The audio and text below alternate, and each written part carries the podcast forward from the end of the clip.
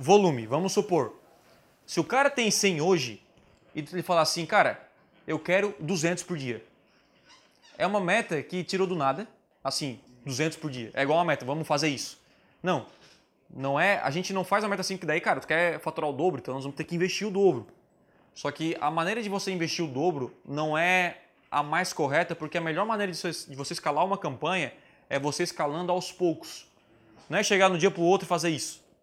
Isso pode acontecer. Já vi, inclusive, vários casos de que deram, derem resultado. Cara, estou investindo mil, botei 3 mil e o resultado começou bem.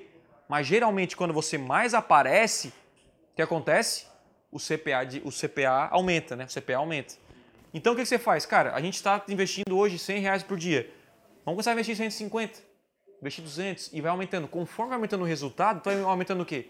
O investimento do cara. Então, o cara corre um risco menor de ter prejuízo ou, ou, e tu vai chegar no limite da campanha. Tá entendendo? Pô, aos pouquinhos eu escalei a campanha e tu pode escalar uma vez por semana.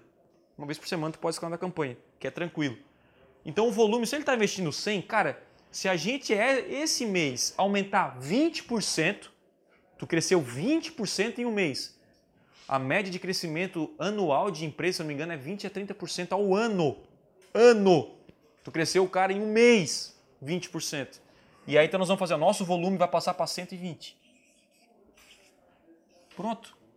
Tá feito a meta dele. Se tu bater isso aqui, tu vai chegar no final do mês e falar, João, a gente bateu a tua meta, cara. A gente bateu a tua meta.